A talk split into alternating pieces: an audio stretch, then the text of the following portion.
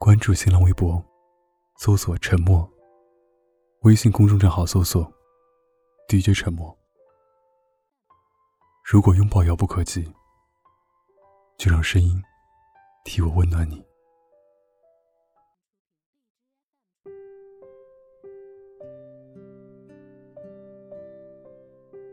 愿有人陪你颠沛流离里有一句话说：“孤独从来不可耻。”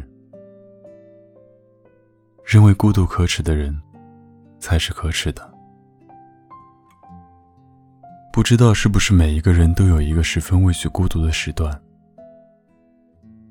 如果要一个人逛街，宁愿宅在家里逛淘宝；如果要一个人看电影，宁愿等一个月下架了，在电脑上看。会很羡慕每时每刻有人陪的人。一个人吃饭的时候，感觉周围的人刺眼的目光，带着一丝丝同情重重的，穿透自己的内心。就连看电视小说，都没有可以对号入座的角色。孤独似乎总是能见缝插针的，渗透在生活的每一道缝隙里，好像孤独是一种错误。好像我生而为人，该说抱歉。可他只是可怕，但他不可耻。第一次失恋的时候，感觉世界都崩塌了。删微信，关机，整天整天闷在家里，酒精过敏，不敢喝酒就灌水。最后吐得像水龙头一样，蓬头垢面不敢出门，害怕被别人看见，害怕被嘲笑、同情、指指点点，就好像一瞬间失去了全世界，在深渊里一直往下掉，孤独而绝望的往下掉。可我也明白。我只是失恋而已，仅仅只是失去了一个人，并不适合跟我共度一生的人而已。变成这样，我也知道，我太丢人了。可不会有人是永远孤独的。这个世界最公平的地方，就在于孤独是每个人的必经过程。他会因为任何事情瞬间充斥你的生活，也会因为任何一点小事就全面撤退。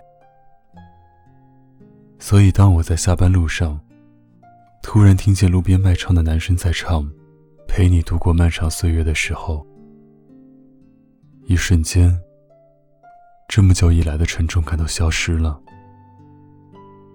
我慢慢的走过去，跟他说。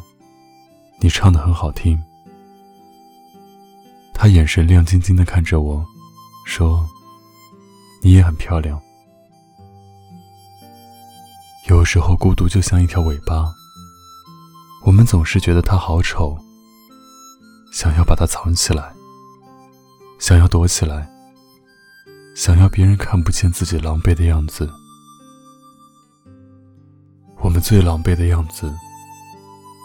不是孤独如影随形，而是明明孤独，却还要假装热闹的虚伪。后来我依旧很期待能有人和我一起吃饭，但我不再害怕一个人吃饭，因为我突然发现，那些一个人吃饭的人，真的酷毙了。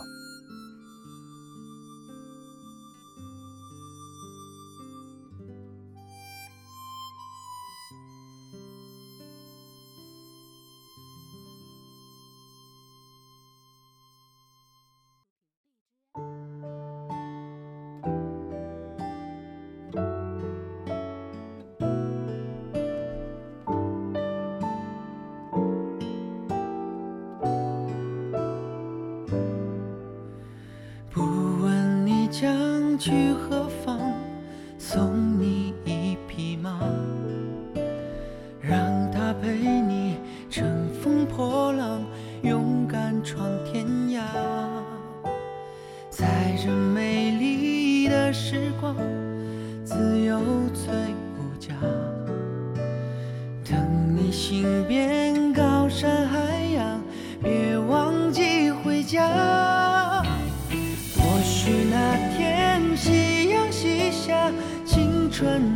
长大。